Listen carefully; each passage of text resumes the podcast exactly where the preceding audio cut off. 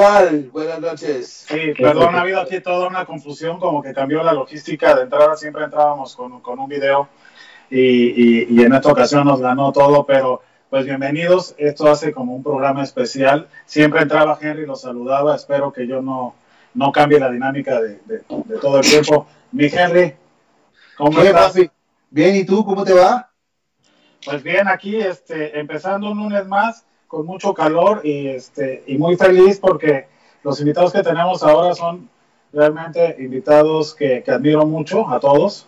Además, puedo, puedo presumir que son amigos todos, gente que trabaja por la música en diferentes lados del, del, país, ¿no? Y ahorita me dicen que siga hablando, pero que sí está el video de Botero, entonces ya no, no, nada. No, no, que sí, que, sí pasó el video y que, y que, que empecemos el programa. Así que vamos normal, Maylor.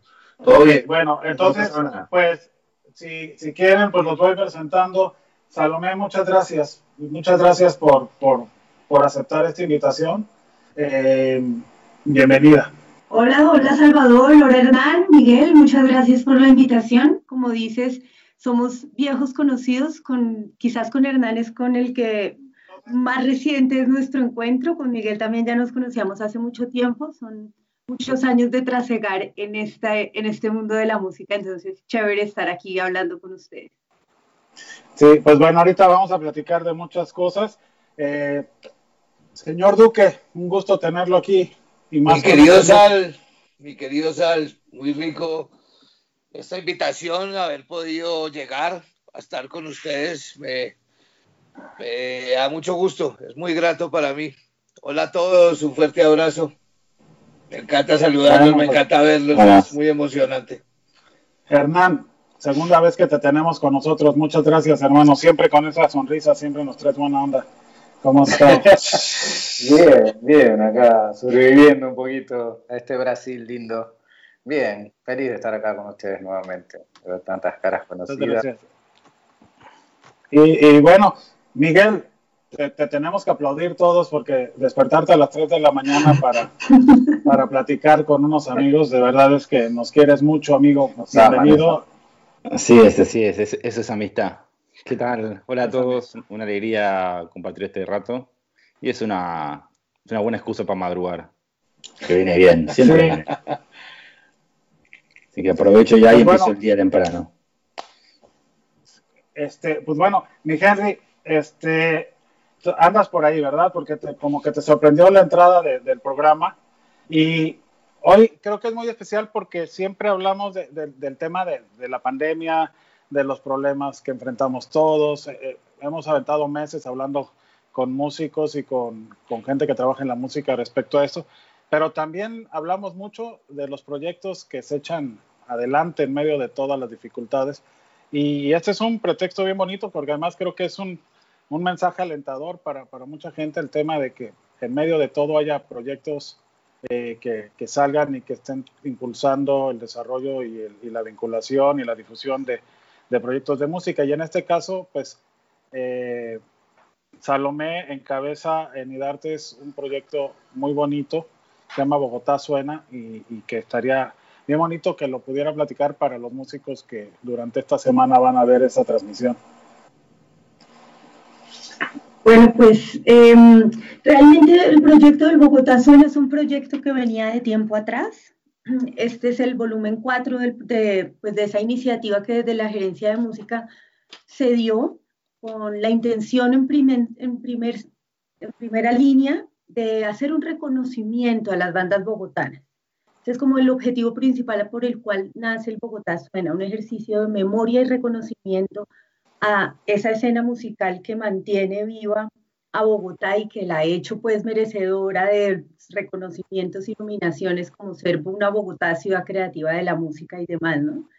Realmente ese es como el, el objetivo principal por el cual nace el Bogotá Suena y año a año ha venido transformándose en una herramienta que ha servido para otras acciones, acciones de promoción, de circulación, eh, de posicionamiento de Bogotá como una ciudad generadora de unos grandes contenidos artísticos.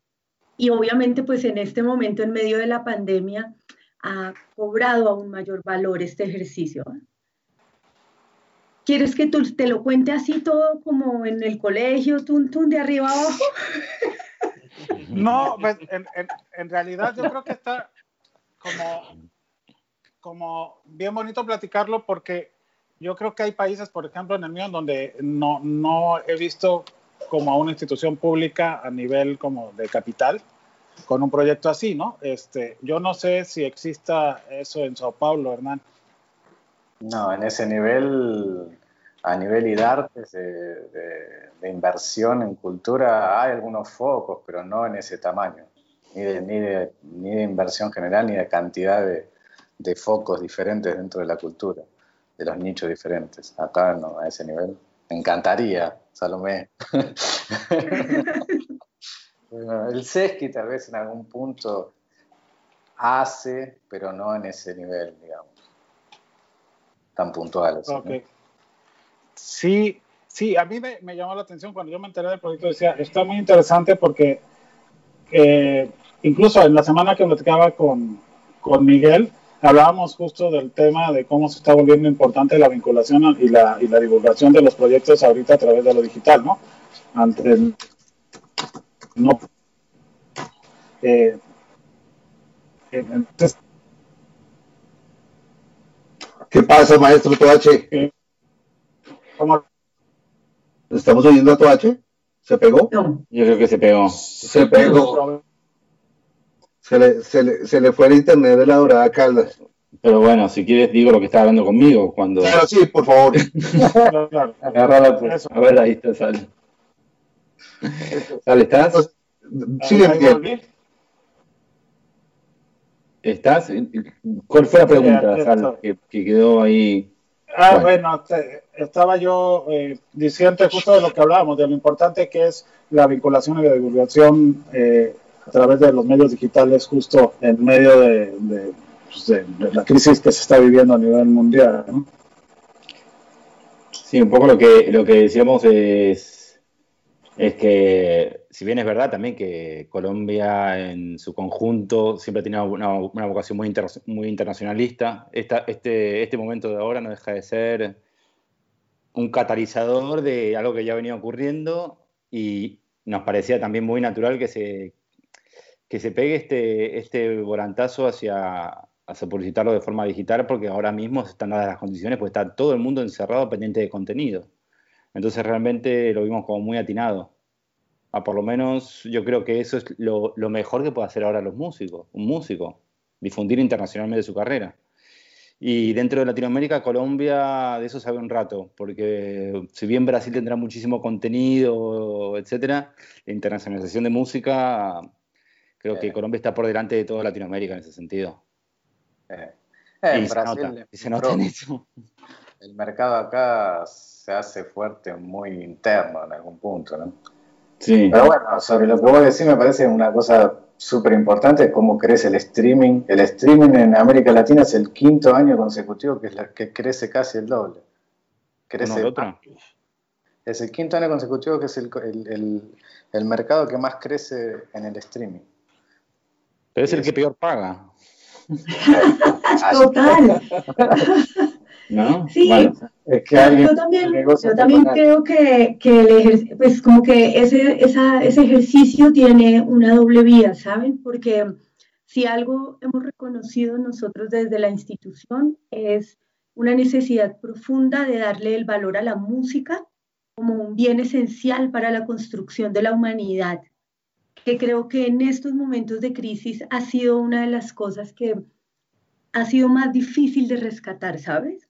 Como, venga, porque si es fundamental eh, el servicio de la salud, porque si es fundamental eh, el servicio, eh, comer, porque si es fundamental, porque el arte y la cultura todavía no está siendo considerada como un bien esencial para el bienestar mental, para el bienestar humano, para la, para la contención de una cantidad de cosas políticas y sociales que están ocurriendo. Y creo que el hecho también de visibilizar esta práctica como, un, como una bandera importante de un país que además ustedes saben bien que ha sido leído históricamente de- a través de unos lentes bien complicados de violencia y de un montón de cosas políticas, sacar la bandera a través de la música y la cultura creo que tiene también un valor muy importante en este ejercicio que vamos a hacer. Sí, más allá de si la banda gira o no gira, en el siguiente año en el país es como decir, venga, aquí tenemos una producción musical que hace parte de la historia y de la memoria de un país y que lo hace ser y construirse como sociedad en estos momentos. Yo pensaría que está muy claro y es muy evidente que, que casi casi que es, que es la herramienta que ha hecho que todos nos mantengamos más o menos cuerdos en toda esta temporada. Si no hubiera sido por la música y la cultura, yo creo que básicamente eh, ya no habría neuronas sanas en la cabeza y en el alma y en el espíritu de básicamente de nadie. Yo lo digo como músico, yo tengo que confesar que siempre he sido como muy lejano y muy reticente como a las redes y, y me han dado mucho palo por eso. Y, y con las bandas decidimos pues inicialmente concentrarnos en el contenido, en las músicas que teníamos represadas, ya que pues no teníamos salida. Entonces a, a, a trabajarlas, a pulir canciones, a terminar eh, discos, a sencillos que teníamos olvidados y tal. Pero, pero, pero nos dimos cuenta que había una distancia de muchos hacia las redes y que se volvía muy tonto. Era muy evidente que era muy tonto porque las plataformas están, están dispuestas, de hecho, hace más años de lo que todo el mundo piensa, pero no se, no se usaban como, como, eh, como, una, como una herramienta real. Y en toda esta temporada, eh, pues ha sido, ha sido el vehículo, el vehículo para encontrarnos, para oírnos, para vernos, para crecer, para alimentarnos de cosas. Y, y, me parece que ha sido muy chévere. De hecho, hace poco me pasó que, que volví a ver como lo que eran las radionovelas en la época de nuestros abuelos, eh, radioteatro, eh, o sea, un montón de, de, como de, como de otras artes claro, yo he vivido sumergido en la música ah, muy, intensamente y ahora todas las artes están dispuestas para la gente. Y eso ha sido, pues, muy chévere. Y son herramientas también. E, es muy gracioso cuando dicen que, por ejemplo, el, no sé, el drive-in, ¿no? O sea, el drive-in llegó para quedarse. El drive-in está desde 1960, el drive-in. Sí, exactamente hay un montón de herramientas que estaban ahí que nadie le daba bola. Nadie le dio bola nunca. Y ahora aparecen como nuevas, pero siempre estuvieron ahí. Capaz que no, estaban desarrolladas. Eso está bueno para tener herramientas para trabajar. Que es el driving, perdón. El, el, cuando vas con el auto a ver el show con el auto, te quedas adentro ah, del vale, vale, vale, vale. El autocine, sí. El autocine, sí. perdón, me he dormido ya. Ah. Pero me parece que eso está bueno Aparte, otra de las cosas de lo que vos decís que me, quedó dando vuelta en la cabeza, la cantidad de participaciones en discos de, artistas para artistas. O sea, hay muchos. ¿Por qué antes nadie paraba?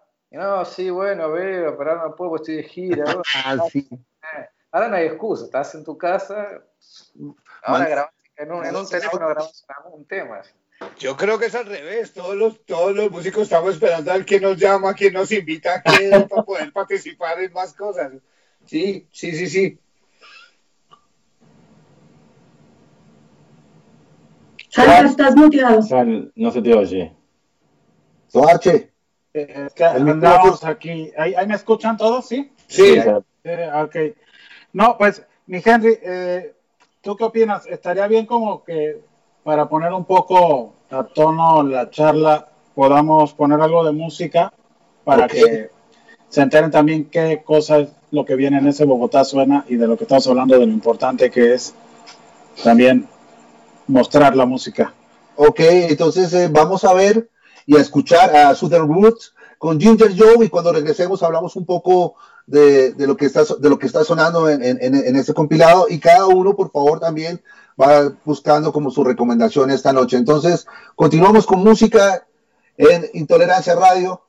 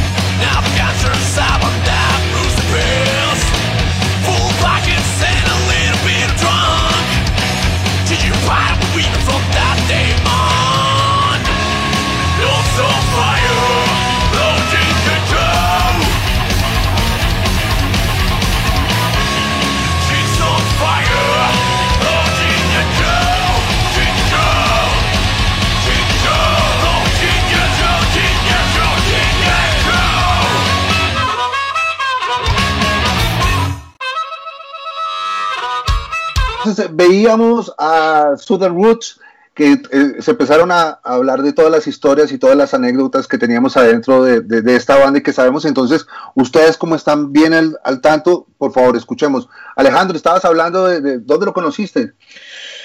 Son viejos amigos, varios de ellos, y, venía, y, y, era una música que se venía cocinando hacía rato y que se necesitaba un poco en la ciudad, pienso yo creo que con los años se han ido como llenando unos nichos que estaban medio vacíos y los Southern llegaron a pisar durísimo. De hecho, en todo sentido, con la imagen, con el sonido, con la puesta en escena, con cómo suenan en vivo. Pero yo tengo, les contaba que yo tengo un, en algún momento tuve la posibilidad de armar unas plataformas para músicos en un par de hoteles que siempre la historia de los hoteles es la del músico triste, el músico de un rincón que está triste y uno se entristece porque él está triste, aunque tenga que sonreír, como la vieja historia del payaso. ¿De qué hablas, weón? Y, y, y, las músicas, el, famoso jazz de ascensor y O sea, mataste la chisga, huevón. Acabaste la chisga. Pero, pero justamente no la chisga, porque es que no, la chisga es tocar normalmente lo que la gente pide como si fuera un plato de un restaurante. Justamente em, fue abrir espacio a bandas reales, a músicos reales y a proyectos que se estaban consolidando de tener una plataforma diferente y y pues eh, una como una estabilidad económica muy distinta. Todos los músicos siempre vivimos eh, eh, apretando el estómago para llegar al final de mes y poder pagar nuestras cuentas. Entonces se creó un vínculo muy chévere entre, entre gente ejecutiva de corbata que, que en otra época era ver al rockero o al músico en general como una cosa terrible y el músico ver al ejecutivo también como un personaje terrible y nefasto y juntarlos porque finalmente todos los ejecutivos tienen un hijo o un, sobrino rockero y todos los rockeros tienen un tío, un padre o un hermano mayor ejecutivo. Y no te imaginas lo que llega a suceder en ese hotel. O sea, han terminado unas, unas eh, situaciones loquísimas de, de, unos ejecutivos hablando eh, en, en de altísimo turmeque de música, de jazz, de blues, de rockabilly, de unas cosas, unas conversaciones muy locas. Y me llegó Sounder Roots, que son viejos amigos, a proponerme que, que, querían hacer un ensamble para tocar en los hoteles. Yo obviamente, pues inicialmente me toteé de risa porque dije, bueno, estos males van a reventar este hotel. E hicieron una adaptación de lo que ellos hacen sin perder ni un poquito de su esencia y, y vuelven loco la gente en los hoteles. La, gente se divierte y pasa delicioso porque es una banda ruda, pero divertida, eh, pesada, pero son como unos cariñositos. No sé si se acuerdan de ese programa. Es como un montón, sí, es como unos, como unos, eh, son como unos caramelos picantes. Eh, ahí mi amigo Sal sabe a qué nos referimos. ¿no? Y finalmente casi que todos somos eso. Entonces se logró una amalgama muy chévere y Southern Roots es una de esas bandas. Por eso me emocioné que la pusieran. Oye, Hernán, tú lo ibas a recomendar. ¿Por qué también? ¿Por qué le ibas a recomendar, Hernán? Le dijiste que esa es tu banda recomendada. Me gusta mucho, soy, yo tengo base rockera de, argentino, acá hay otro argentino también con base rockera. Eh, me gustó mucho también, creo que un poco lo que dice Alejandro también, que eh, tiene ese lado internacional la banda, que un poco lo que Salomé también eh, falaba, hablaba. Eh, sí, se me van a ver. Se me... Eh, A mí me, gustó mucho porque sentí como que podía funcionar acá, que podía funcionar en Argentina, podía funcionar en Uruguay. Cuando una banda me, me hace, me, me, da eso en la cabeza porque tiene salida internacional y eso está bueno. Y creo que también de tocar tantos hoteles, creo que en hoteles donde más público internacional había. Es una mezcla de gringo para todo en todos los lados. Tal cual. Me gustó mucho eso a mí. Y lo sentí como que podía tocar en mi festival, o que podía tocar en, festivales de amigos que, de acá de Brasil, como que podría adaptarse muy bien. Así. Es power, power, está bueno el sonido que tiene. Está muy bueno. Sí, no, de hecho es, es una, una de las bandas que tocaron recientemente en Rock al Parque, ¿no? 2019. Y creo que nos llamaba muchísimo la atención porque sí, traen toda la onda. También de repente como, como que no hay tantas bandas así, ¿no? Tocando eso a ese nivel. No, no, no. Ay, si, si, te arrancan a tocar con, con, un tema así, después que viene una banda un poco más tranquila, cuando entra al escenario, claro, te rompe la cabeza. Ya ese riff con la, con la armónica ya está. Ahí te levantó todo el mundo. Sí, y realmente, y realmente ellos son una agrupación que han logrado, a ellos se les nota el trabajo tras escena, que no es el creativo y artístico, sino unas cabezas que piensan en otras formas de ofertar la música, en eso que, que los artistas en sus procesos creativos a veces cuando están solamente pensando en la música y cómo suena, a ellos se les nota, es una agrupación que se les nota que tiene un equipo que piensa desde otras miradas, ¿sí? Desde la mirada de cómo se ven, cómo se divulgan, cómo se publicitan, qué hacen, cómo se mueven, cómo dan sus ruedas de prensa. Es un grupo bien completo ya visto como dentro de la industria de la música, ¿sabes? Sí, sí, sí, sí. Como equipo de trabajo, es súper importante. Como equipo de trabajo. Es una banda a la que se le siente el equipo de trabajo. Son súper profesionales en su interacción con, un festival, cómo entregan sus cosas, cómo te mandan el rider, su material, su brochure, todo, y eso los hace muy seguros y muy sólidos también en el escenario, salen como con una, con una potencia allí bien interesante. ¿Cómo marca la diferencia eso? Eh? completamente, completamente. Cuando te entregan un rider bien armado, cuando te entregan una, una gacetilla bien armada, son detalles que tal vez no le dan tanta importancia, pero hacen tanta diferencia hacen mucha diferencia, se generan unas relaciones con, con los equipos de trabajo que permitan que la, ya la parte musical fluya porque todo el pre ha fluido de una manera que cuando ya el equipo lo recibe en una tarima es como, hey, bien, perfecto, tenemos todo ah, claro, vamos. De hecho es vital eso que dices porque desde mi punto de vista de músico siento que, que son muchas más las veces en que nosotros descuidamos esa parte por lo que tú dices, por estar concentrados en la música, en la armonía, en, la, en el ritmo, como en unas cosas que nosotros ya tenemos interiorizadas y descuidamos lo que es realmente eh, lo que genera ese puente, esa viabilidad y esa como esa eh, como esa fluidez de ese mismo material musical y artístico con todos los otros temas que es lo que lo hace poner a sonar a uno y lo que lo hace visible, que es un equipo de trabajo sobre un escenario, eh, la parte administrativa de un festival, de, una disquera, y ese es un error que nosotros cometemos una y otra vez. Y bandas como esta es, lo hacen muy notorio, porque simplemente lo hacen bien y suman todos esos puntos que, que han sido errores reiterativos y la cosa fluye de una de una. Yo ese día, yo ese día, por ejemplo, tocaba en otro de los escenarios y fui a saludar, tenía el tiempo y me fui a saludar a la banda y a todo el staff del escenario. Y sin haber empezado, estando en la prueba de sonido, y se sentía ya la energía de Sounder Roots montada en el escenario. Y era bacanísimo. Eso es clave. me parece que en la cadena, porque ponele, cuando me llega una banda para escuchar, para ver si la puedo traer para acá, es, es, la primera cosa que me llega es la música, pero en la gira cuando la armo es el último eslabón la música, porque es cuando sube la banda al escenario. El resto, que es lo que Salomé dice, es la imagen que vos te armás de la banda, que se construye con de cómo te presenta el radio, de cómo te presenta es cómo el paquete, porque la música acaba, termina siendo el, el final cuando subís al escenario. Antes hay un paquete que es la imagen que vos te haces en la cabeza porque no lo conoces. Y ese tipo de detalles es lo que te hace claro. la imagen de la banda, que es súper importante también, por lo menos para la producción. Súper, sí. Ok, profesionalización del negocio al fin y al cabo, o sea, es importante que, que, los, que, el artista entienda que hay que profesionalizar la, la, carrera, es una industria. Sí, sí, más, yo, yo no creo que aplique para todos. No todos los artistas son para industrializarse.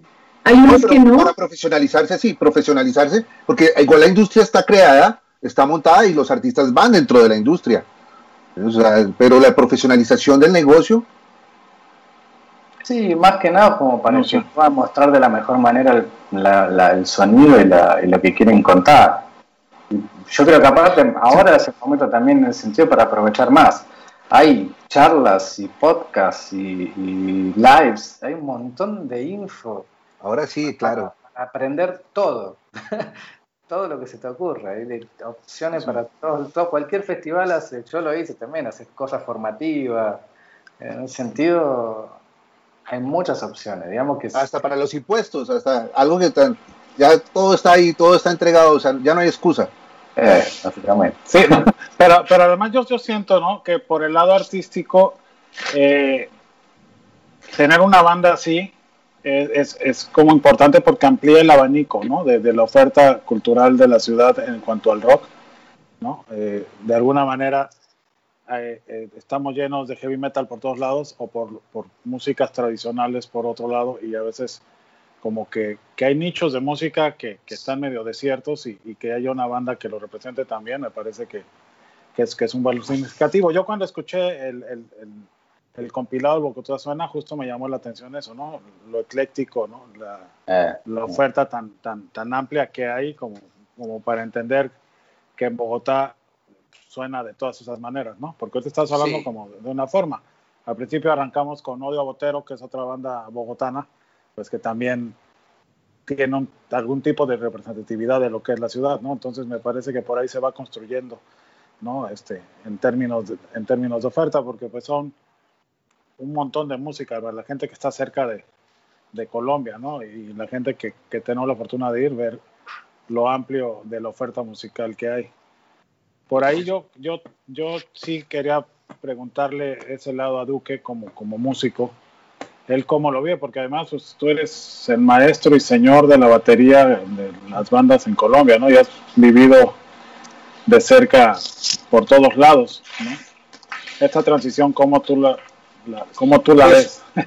Pues, pues lo, digamos que como, como que lo, lo hemos hablado eh, eh, como por muchos de los laditos, pero básicamente sí siento que, que cuando abro los ojos y abro mis oídos en, en la Bogotá real, eh, todo el tiempo hay algo que me refresca, hay algo que me es como la ¿cómo se, cómo se dice, la, cómo es la soda en, en, en todas partes? Como el, agua con gas. Es como, agua con gas. Sí, exacto, es como que, como esas burbujitas, Cuando yo abro los ojos y abro los oídos en Bogotá, me doy cuenta que siempre, siempre hay algo, siempre hay algo que me refresca. Sí, exacto, siempre hay algo que me refresca y siempre hay algo que me motiva. Entonces, pues como, como decías, pues yo no, no he parado de dar vueltas hace un mundo de años y cada vez que alguien me pregunta dónde vivo, dónde actúo, dónde, dónde siempre ha sido Bogotá, desde que salí de mi ciudad natal, eh, porque Bogotá siempre, siempre me está motivando a algo. Y esos nichos de los que hablamos, que, que a veces aparecen bandas como esas que acabamos de oír, está ocurriendo con otro montón de cosas, con el rockabilly, con el psychobilly, con el hillbilly, o sea, unas músicas que hace unos cuantos años a ninguno se le hubiera ocurrido que iban a, lograr eh, trascender. Eh, el blues, por ejemplo, en la, en, la, última década ha tomado una importancia. Eh, o tener una oportunidad, un chance de sonar, porque antes, antes no tenían ese chance, ¿no? También. Claro, pero digamos que la gente siempre estuvo y, y, y, en, y en unos lugares ocultos, como en un montón de rinconcitos. Entonces, cada vez que uno escarba esos rinconcitos, se da cuenta que hay de todo y trabajos, por ejemplo, como el que hace Salo o, tantos amigos y compañeros que tenemos de tantos años que han ido llenando unos puestos eh, y que vivieron esa misma como efervescencia la que yo, eh, de las que les estoy hablando, han, empezado a abrir las posibilidades para que todos esos nichos eh, sean cálidos, se sientan a gusto y se puedan mostrar. Y la gente está para todo, que eso es una cosa muy impresionante en Bogotá. Y, por muchos años, eh, de hecho hubo mucha gente que no creyó en eso, pero en Bogotá eh, la oferta musical es más variada de lo que uno se podría imaginar, es solo salir a escudriñar un poquito, preguntar un poquito y hay muchas, muchas, muchas, muchas, muchas músicas que en otra época, como dice Sal, estaban muy dadas o a la fusión con, con, cosas autóctonas o la música pesada que siempre ha sido muy importante en nuestro país. Em, pero hubo muchas músicas intermedias que de hecho me parece que son incluso las matrices de todas estas músicas que siempre vimos, eh, que han tomado una fuerza impresionante. Y lo más impresionante es que ya no es los de mi generación o la generación más arriba o la más abajo, hay niños de entre 18 y 27 años. Eh, lo hablaba yo con un amigo en estos días, haciendo música de grandes, música de, de, gente grande. Y es porque, porque se han dedicado a estudiar, a investigar, a buscar las raíces de las cosas. Y hay gente interesantísima. La oferta, por ejemplo, el, el, el combo de los bluseros en la última década ha disparado una cantidad de personajes eh, armonicistas, eh, pianistas, saxofonistas, guitarristas, muy impresionante. Y el parche, por ejemplo, como de Southern Roots, es una mezcla de rockeros de siempre que hemos amado toda la vida, y sí, sí, sí, sí, Top, Motorhead, bla, bla, bla. Y al mismo tiempo, por ejemplo, Dani, Dani Armo, que es el armonicista de esa banda, cogió su armónica y se fue a recorrer el país con su chica eh, a punta de armónica.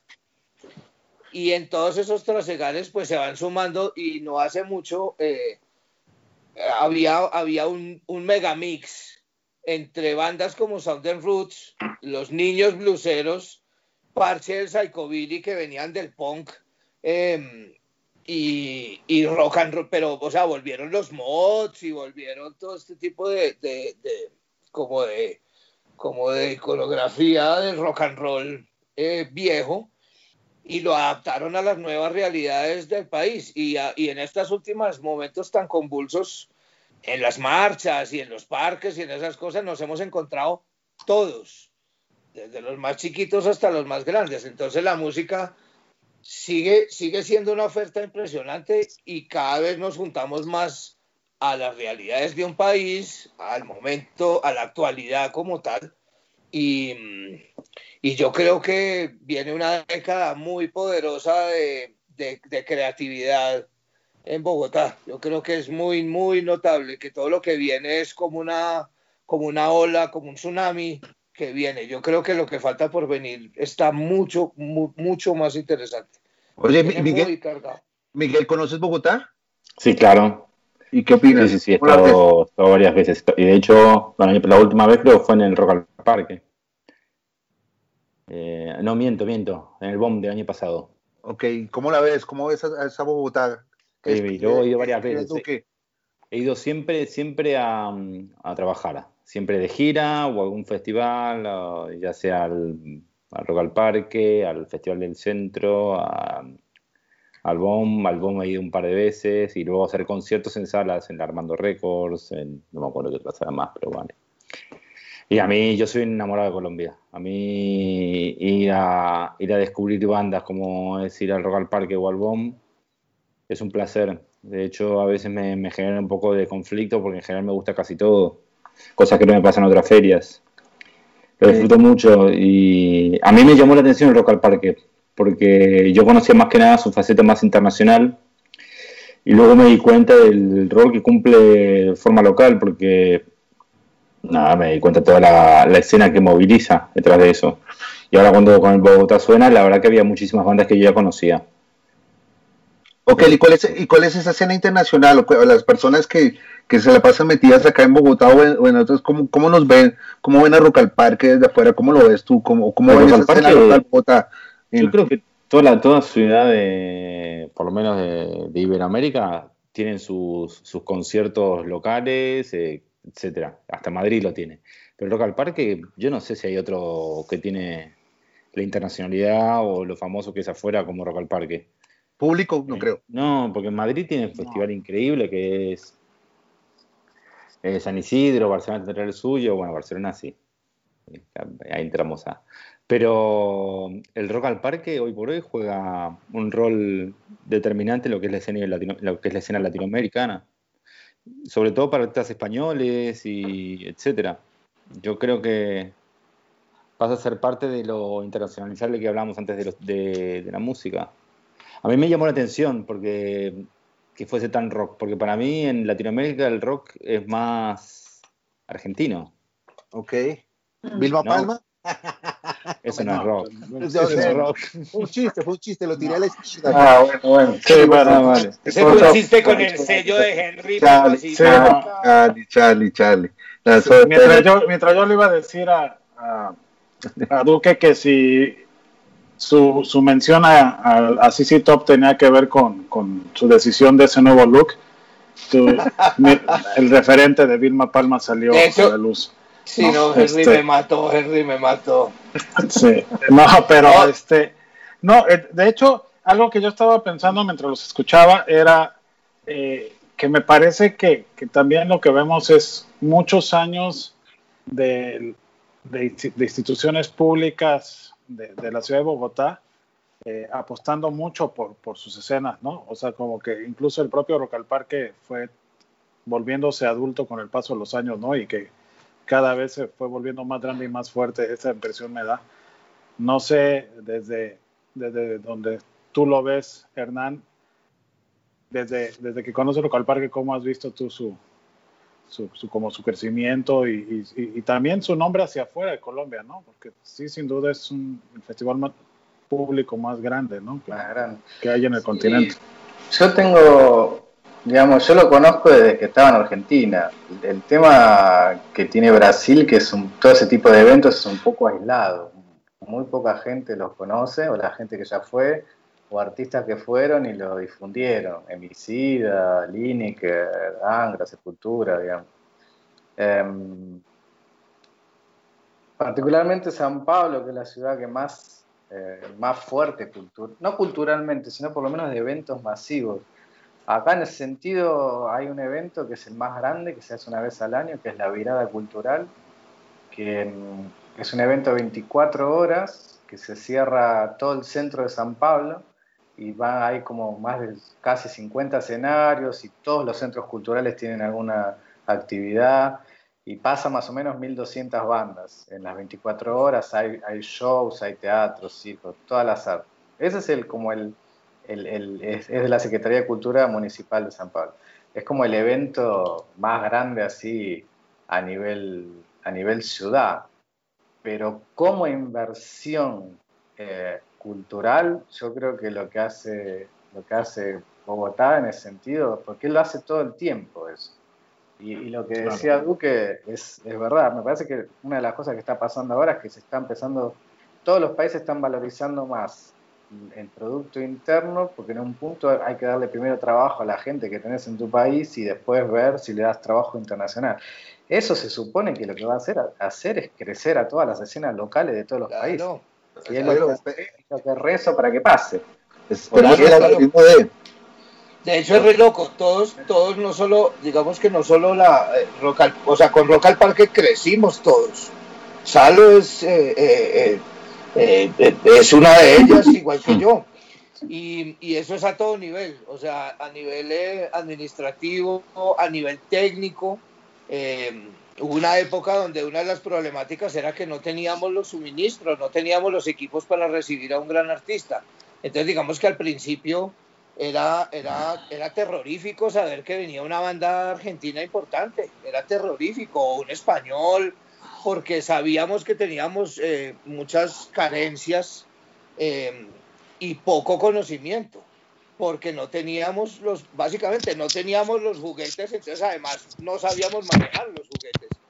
Eh, y ese crecimiento que se, que se ha venido dando y esa apuesta por lo local ha hecho que incluso los técnicos crezcamos a la par del festival, la parte de la infraestructura eh, eh, sonido, montaje, logística, ha crecido a una velocidad enorme porque el festival nos ha obligado a crecer, nos ha obligado a profesionalizar. Exactamente, o sea, la, la, demanda, la demanda, porque es que la ciudad de Rock al Parque es un festival de la ciudad para el país, para el continente y para el mundo. Entonces, eh, digamos, cuando, cuando toqué en el, en el 95, en el primero, me acuerdo que me encontraba caminando por ahí amigos de mi, de mi región. Yo soy del eje cafetero, yo soy de una ciudad que se llama Pereira. Son ciudades muy chiquitas y en esa época amigos míos ahorraban para poder tomar un bus y venirse para Bogotá con una carpa porque no sabían ni dónde iban a dormir y a roquear tres días. Y entonces, claro, todos fuimos creciendo a un nivel, primero, muy rápido y segundo, que ha hecho que, por ejemplo, eh, eh, em, la parte administrativa como, como, como donde está eh, Salo puedan, puedan tomar más riesgos y puedan, digamos, que, que, que, ser más aventados a la hora de traer artistas porque ya tenemos un soporte técnico que lo, que lo permite. Ya, ya en este instante sí, Rock al Parque puede recibir cualquier tipo de banda de cualquier tipo de país, de cualquier tipo de música y sabemos que se puede lograr un show de muchísima calidad. Entonces también para las bandas se volvió más atractivo y las bandas locales han podido aprender de ver incluso a sus mismos héroes parados en el mismo escenario donde tocaron tres horas antes. Y eso, no. y eso es como una motivación constante que hace que, que, el festival incluso ya es como una entidad. Yo siento que el festival es como un, es como un personaje ya eh, que tiene vida propia tiene de la gente. A, a, mí la sí, sensación que. Perdón. No, sí, Hernán, continúa. No, digo, eh, cortita, a mí la sensación que me dio cuando fui con inicié al hip hop al parque, me dio la sensación de que no era un festival de la ciudad, que era un festival de la gente. Sí. La, la sensación que tenía es que la gente manejaba el ritmo del festival. Y eso me quemó la cabeza, me pareció increíble que la gente se apropie, apropie de, de, del propio festival. Sí. Más allá de la estructura, porque la sensación era como estar en un Lula Palusa, era todo increíble, atrás del escenario, pero la gente se absorbió. Un poco lo que hace Valparaíso con el festival ese, que la gente decide si la banda va a estar bien o no. Sí, sí, sí. Ah, que ah, la Viña del Mar. Viña del Mar, perdón. La misma sensación que me dio el hip hop al parque. Era como que era un, un termómetro, era todo el tiempo mirar a la gente a ver que. No era mirar al curador a ver si estaba todo bien, era sí. mirar a la gente a ver que. Un gran jurado, ¿no? Eh, un jurado, un jurado masivo. Sí. Oye, oye, Salo, pero te quería preguntar, tú, yo, yo te conozco desde hace mucho tiempo y, conoces perfectamente todo, todo lo que está haciendo en, la ciudad. ¿A, ¿A, qué le atribuyes que, sea tan horizontal? Porque yo lo que veo de todos los tes testimonios que encontramos es que la relación que hay entre la institución eh, distrital de las artes es demasiado horizontal, ¿no? Y, y, y es como muy democrático, no sé, hay una palabra que no sé cómo usar, pero siento que está muy cerca a la escena de la música con, con la institución.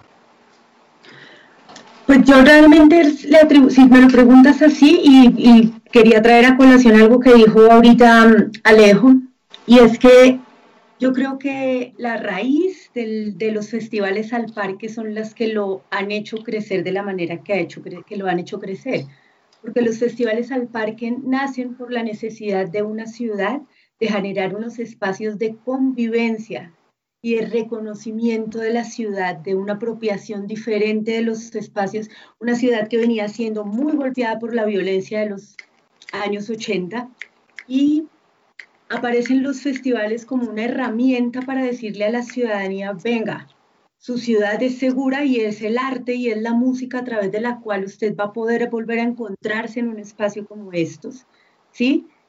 Encontrarse en, una en un ejercicio de pares, donde el pobre y el villano, el prombre okay. y el gusano bailan y se dan la mano, ¿sí?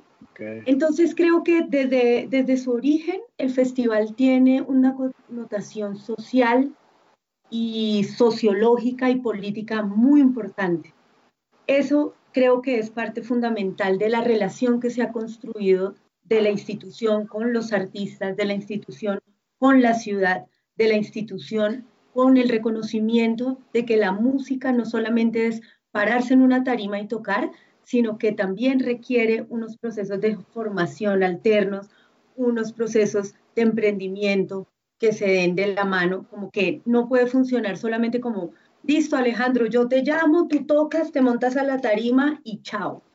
Sí. Porque no nacieron así. Entonces creo que desde el origen él ha permitido tener una construcción donde la participación ciudadana y la participación del sector han sido fundamentales. Ahora, ahorita lo que quería traer a colación un poco y que lo decía Alejandro y que ha sido como uno de los grandes, como de los grandes debates que hemos tenido con Chucky, que es el curador del festival, que ha sido el curador los últimos cinco años, y es cómo, cuál va a ser la función de un modelo de gestión tan importante como los festivales al parque en una pospandemia. ¿Será que vamos a ver cómo recogemos los frutos de 25 años de sembrar y de, tener en, mente un objetivo fundamental que era hacer de este, de este festival una plataforma de promoción para las agrupaciones locales, por un lado. O sea, vamos a ver, listo, ¿qué va a pasar en el 2021? ¿Funcionó? Un poco el Bogotá suena también, nos va a permitir tener un termómetro. ¿Cómo nos están leyendo afuera? Porque aquí nosotros tenemos, como dice Alejo, mucha aquí la gente camina hacia Rock al Parque, pongas a quien pongas, de cierta manera. Ya es como, son tres días donde la ciudadanía dice vamos a disfrutar un rato, sí, olvidémonos de un montón de cosas y vamos a disfrutar de la música. Pero en este momento sí tenemos ese gran reto. ¿Cómo hacemos que ese modelo de gestión se convierta en un ejercicio que económicamente, promocionalmente y de reconocimiento nos devuelva un poco de todo eso que se sembró? ¿Mm? Porque vamos a tener que volver a, y, y también de ver ¿Realmente logramos ese ejercicio pedagógico del consumo cultural? No del, no del entretenimiento del local y del nacional. O sea, los festivales lograron ese ejercicio pedagógico de consumir cultura y no solo entretenimiento. Eso lo vamos a ver en un 2021. Un poco. ¿Mm? Creo, que lo hemos visto, lo hemos visto y, y, y, de aquí hay un caso que podría ser de pop stars o de rock stars, que es Dama que es una banda bogotana que se hizo de estrellas del rock, ¿no? O sea, tenemos, o sea, Bogotá se puede dar el lujo de tener una banda de, buenos artistas que hacen rock and roll, y eso es Tequendama, ¿o no, Alejo? Pues gracias, hombre, Luisito. Vamos a ver. yo, siempre, yo siempre estaré en versión, en versión hormiga. Esa es la que me gusta a mí. Ok, entonces vamos a ver y a escuchar de Tequendama eh, una canción que se llama El Cometa. Eh, en Intolerancia Radio vamos a, pillarla, a mirar un poco de este rock bastante interesante y regresamos a hablar de otra banda local, Tequendama. Intolerancia Radio.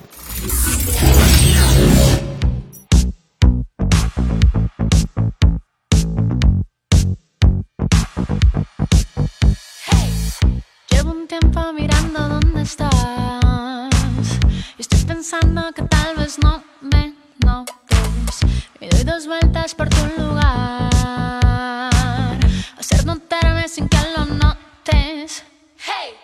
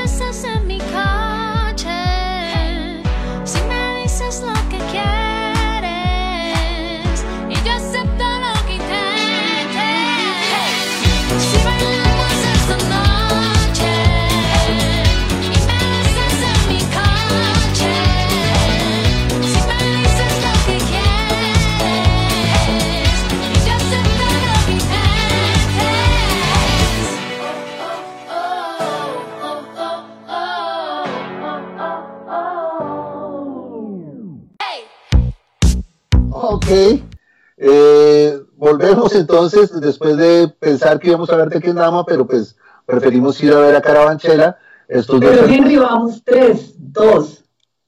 No, ya, ya estamos, ya, estamos al aire. Eh, Carabanchela, que son dos hermanos que viven aquí en Bogotá, eh, bastante interesante, también es- se han organizado muy bien, han asistido a todos a todos lados, los veo en todos lados muy conectados, muy conectados con su música, son, son severo parche, me encantan, me encantan lo que están haciendo. Creo que tienen tiempo para que recorrer más adelante. Ya estuvieron en un Rock al Parque, ¿cierto? Carabanchela, sí, creo que estuvieron 2018, 17. Sí, No, Carabanchela. en la última. 19, ¿Fue 19. la última? Ah, sí, en Sí, la, en la última, última. claro. Ok. Carabanchelas Sí. me pareció muy bonito. Sí, de hecho como que son muy, muy juiciosos. Yo cuando lo pusiste y me habías dicho que era Tequendama, yo dije, uy, cambió el estilo Duke de tocar la batería. Sí, eso demasiado. Un poco. Y, y. Pi- ya canta un poquito más agudo. Pero, pero no, no, ahorita, ahorita escucharemos a Tequendama, ¿no? Eh, eh, de Carabanchela a mí, a mí me parece que, que son unos muchachos muy juiciosos que, que han venido haciendo las cosas muy bien de, de unos años para acá, ¿no? Trabajan muy duro, los veo como que tocaron. Aquí a México ya vinieron de gira un- algunas veces, ¿no? Este, son, son, son como muy movidos y, y creo que pues yo sí, yo sí les veo como mucho futuro porque además tienen un, un mercado muy transversal. No sé, yo, yo creo que, que a Miguel le gustan también mucho los carabanchelos. ¿Sí? ¿Crees eso? Sí, sí, sí. Yo, yo, yo, te vi, yo te vi en Rock al Parque bailando. en- Es que el foncito siempre será. Hombre, a mí el el foncito siempre será sabroso. Así me, me gusta. No, no, sí, son, son, muy, son muy talentosos los chicos. Eh, a mí me sorprendieron en directo, para bien, porque yo los había escuchado y pensé que era más, más tecnopop cuadradito y en directo vi un show bastante interesante. No, están, están bien los chicos. Eh, hace tiempo ya que, que debería escuchar un poco más lo, lo nuevo, pero es una banda que yo cuando vi que estaba en el listado, nada, es una banda que, que yo tengo un poco también en el ojo. Sí, va un poco en mi sensibilidad musical, probablemente más que Sí, muchas bandas más rockeras del festi. sí, sí, sí. Es que yo, yo me voy a llevar a las bandas de metal, eso sí, es un hecho. Pero hoy, y, y esa es una pregunta, ¿cómo, cómo se hizo la curaduría de- del compilado? Bueno, se tuvieron en cuenta, nosotros trabajamos siempre em, tratando de conservar unos procesos de em, curaduría democráticos. Al ser públicos, nosotros trabajamos siempre a través de invitaciones públicas y un portafolio de estímulos y unas convocatorias que son curadas por terceros expertos. Entonces, el compilado lo que hace es recoger a través de un comité interno del IDARTE agrupaciones que han pasado por procesos desde diferentes instancias, eh, agrupaciones que han ganado becas de creación, becas de investigación, becas de promoción, que han pasado por los festivales al parque, que han hecho parte de alguno de los ejercicios el año anterior con el IDARTE. Hacemos un, un proceso curatorial donde vemos, uno, como mm, la proyección que tiene la, la, banda, así como detectar cuáles de todas ellas que consideramos nosotros tienen unas herramientas y unas capacidades de proyección a largo plazo, que se hayan mantenido, que, que se hayan mantenido activas mínimo los últimos tres años de una manera contundente en la ciudad, eh, que tengan una propuesta que nos permita ver una identidad sonora en su, puesta, en su propuesta. Creo que eso es un poco lo que buscamos todos los curadores y todos los que pues hacemos un ejercicio de circulación, ¿no? Como ese, ese elemento identitario que tiene una banda que hace que tú no tengas que verla, sino que solo con oírla tú dices, esto me suena a tal agrupación, ¿sí? Que, que tienen un carácter identitario y, y que tuvieran una buena propuesta en términos promocionales, que tuvieran un equipo que se les viera que tienen una, una posibilidad de, a través de su equipo generar un, un proceso a largo plazo, ¿sí? Porque ahí tenemos, nos hemos encontrado también con muchas bandas muy interesantes, pero que uno a veces analiza ese, ese que veníamos hablando, esa trasescena, y uno dice, esto tiene cara de que se va a desbaratar de aquí al otro año. Claro. Ahora, también es, es, importante porque nos hemos centrado mucho como en el tema Rock al Parque, pero en el Bogotá suena, es, hay proyectos de, de todos los, los, los, festivales, ¿no? Y de todos los proyectos que, que el IDARTE lleva a cabo durante todo el año, ¿no? Que eso es Sí, como te digo, Sam, o sea, tiene, sí, es el resultado de varios procesos y, y, realmente creo que ahorita hablaban ustedes como de esa diversidad sonora que tiene Bogotá y la hemos, es, hemos estado haciendo como ya visto desde una línea de patrimonio inmaterial, significa el patrimonio inmaterial, la, el, el, la simbología de, de un paisaje sonoro de una ciudad. Y Bogotá definitivamente recoge una migración, no solamente humana, sino una migración sonora muy fuerte. ¿Sí? Y lo, lo, y lo estamos viendo reflejado. Somos un país centralizado. Aquí Bogotá, o sea, no somos, nosotros somos un país que donde todo se mueve alrededor de esta gran ciudad, de nuestra cosmopolita Bogotá. Y, y eso sonoramente se siente mucho y afortunadamente pues el Festival Rock al Parque hace parte de un programa mucho más grande, mucho más amplio, donde están cinco, cinco festivales que permiten precisamente como recoger todas esas particularidades. Si bien están rotuladas con unos títulos que saben todos que ya tenemos que empezar a reevaluar porque qué es jazz, qué es salsa en este momento, realmente, qué es jazz, qué es salsa, qué es rock. Encasillar la música en este momento se ha vuelto una cosa muy complicada, claro. pero, pero de todas formas creo que ese abanico de cinco posibilidades le ha permitido a la institución y a Bogotá recoger un, en su gran mayoría las propuestas que se están dando en Bogotá. Y el Bogotá suena es la representación de ese ejercicio, ¿no? Sí, no, pues, y, y además, eh, eh, pues, para, para los que hemos ido para, para allá y hemos presenciado como esa diversidad, eh, pues si están de acuerdo, finalmente nos traemos como, como una idea de, de, una ciudad que a través de la cultura saca adelante muchas cosas. Eh, mi Henry, tú como, como anfitrión bogotano, seguro tienes algo que aportarnos con, con esto que están diciendo.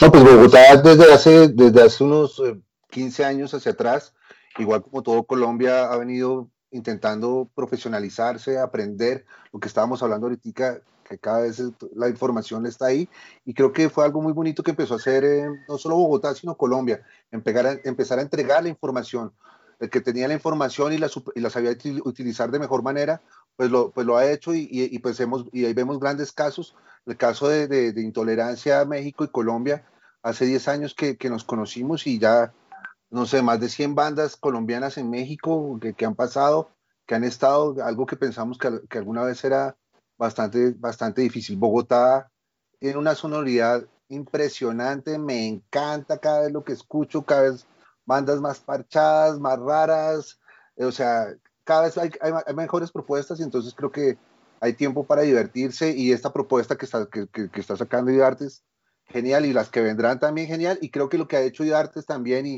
y, y pues el, el, gobierno, aunque, aunque mucha gente no lo quiera reconocer, cuando hablabas de esa horizontalidad, o sea, lo que, lo que se hace como en, en, en las localidades, en las supercetas, también se hacen cosas muy fuertes, o sea, que también en algún momento repercuten en todo lo que, en, en todo lo que está pasando, entonces creo que Bogotá está en un buen punto y pues está ávida de conocimientos y de, y de, lo que viene. El talento que viene es monumental, o sí, sea, sí. eso es.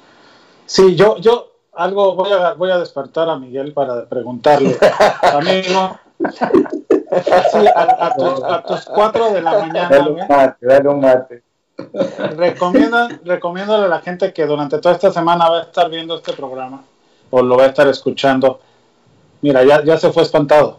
Pero este, esta es una pregunta, piénsala en donde estás, Miguel, se la voy a hacer a Hernán. Recomiéndanos algunos artistas que hayas conocido en el proceso de estar viendo a Colombia que le recomendarás escuchar a la gente. Bueno, ya regresó Miguel.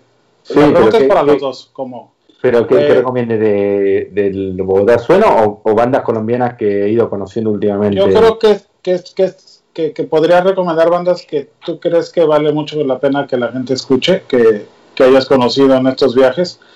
Finalmente, nos interesa mucho la recomendación también para que la gente que escuche esto arme sus playlists y se vaya y busque.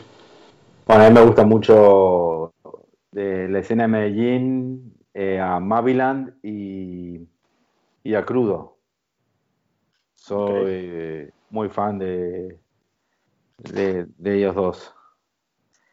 Eh, luego, no sé, hay, hay otras bandas con las que nosotros trabajamos de, de Bogotá ahora mismo. Estamos trabajando con, con Pedrina, que está en el recopilatorio, con Frente Cumbiero. Buenísimo. Cumbé creo que también son de, son de Bogotá, ¿no? Sí, sí, son ¿Quién de- es? Los Ghetto Cumbé. El Ah, sí. Sí, y lu- y luego, la verdad que tra- hemos trabajado mucho y solo volveremos a hacerlo con, no sé, bandas como Aterciopelados, Bomba Estéreo, Sistema Solar. Eh, no sé, no sé si te contesté la pregunta. Sí. Creo que te, te dije, me puse No, a hablar de pues- colombiana en general y. No, pero eh, está muy bien, porque muchos, eh, finalmente hay muchos que todo el mundo conoce y hay algunos que, que a través tuyo pueden conocer, ¿no? No, Y la opinión de, la de ustedes es importante. Luego hay unas chicas ahora que no sé si son colombianas, que son medio como esta onda hippie fresa pero bonito que se llama Vale, puede ser que sean de ahí, de Colombia. No me suena. No sé, no ¿Valde? me suena. Vale, vale. Ah, Creo que una se llama Valeria y el otro se llama Valentina. Entonces, sí. no, Las Áñez. No, no, vale, vale. Ah, vale. no, no, no. No, no, no. Están muy bien, pero esas van, pintan para mainstream. Por lo Ok. menos. Yo le sumaría a la lista de mi, bueno, Onda Trópica. Claro. eh, a mí me gusta mucho Romperrayo, me encanta. Mm. Sí, son tremendos. Sí, están buenísimos. La 33, el Frente Cumbiero. También, sí. Ah. Son un poco también las bandas que están acá y que, que cruzan, que vienen, que llegan. eh, que también Los tienen. Cupiras son chéveres. También. Curupira. Maestros. Mm. La Un recomendado de Medellín para que le paren bolas a los alcohólicos. Uy, igual. Suma- Tremenda, va- tremendo. Sumamente recomendados. Sumamente recomendados. Y si Ah. quieren prestarle bolas a otro, a un bogotano, al K Mine. Hoy, y ahora que Hernán, eh, y, o sea, ahora que ustedes hablan de ese Colombia Sound, como yo le digo, eh, píllense con Vilesa Mi, Con vileza mi bueno. píllense con Vilesa Mi, son palenqueros de verdad, de verdad, raizales real. Eh, Y luego eh, aguas eh, ardientes también. me- Salud, ¿cómo se llama el, el San Andresano precioso? que Elkin está? Robinson. Elkin, Elkin Robinson. Robinson. Que Elkin está haciendo cosas Eh. muy bonitas. De hecho, el último disco lo, lo produjo el Medellín con una gente muy preciosa y está haciendo cosas muy bonitas. Los alcolíricos, notable, los alcolíricos, absolutamente Sí. notable. Sí, muy interesante realmente. Elkin es más Sí. del Caribe, ¿no? Dime. Eh, Elkin es más del Caribe. San Elkin Andrés, es de de San San Andrés. Andrés Islas. San Andresano. No, pues mira, ya ahí salieron varias recomendaciones porque de repente sí nos preguntan y hay, gente que va armando y, y se mete a escuchar y, y está importante que, que las recomendaciones vengan de ustedes.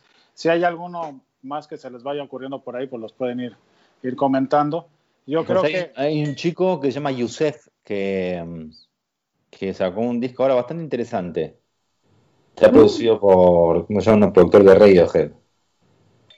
Opa. ok, Hay que apuntarlo y escuchar. Sí. ¿no? Este, pues ya que estamos recomendando, ¿qué les parece si vamos y ahora sí escuchamos, ¿no, Henry?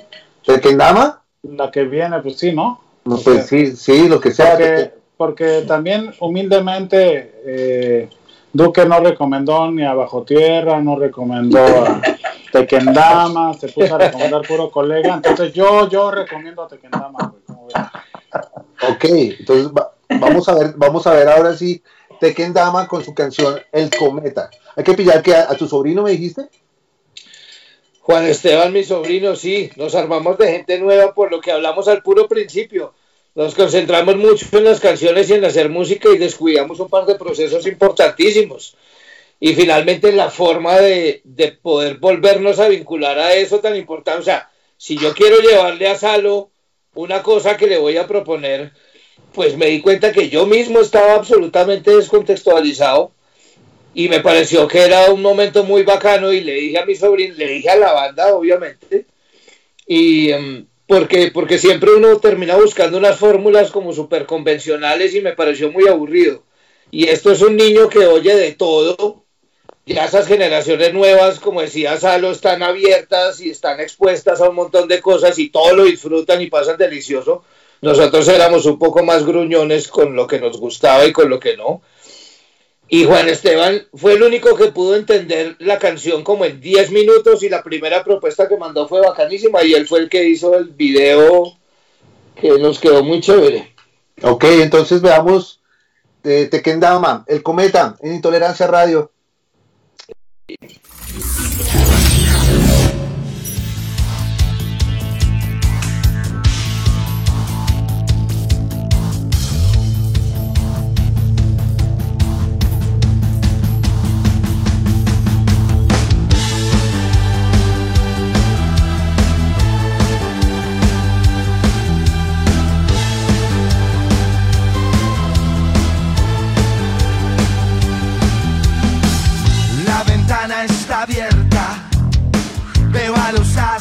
reírse de mí. La tierra gira, la cuchilla fila. Ella grita y no hay nadie para oírla.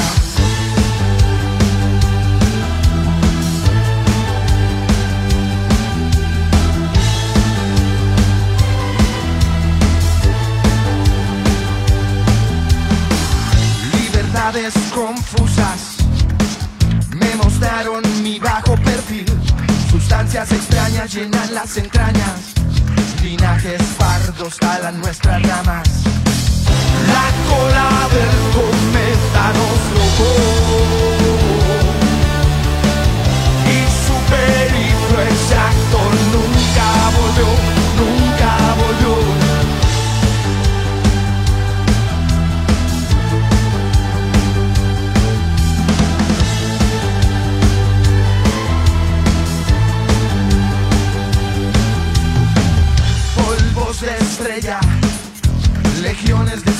Negras, hilos que tejen telas de arañas pálidas, linajes pardos destilando falacias.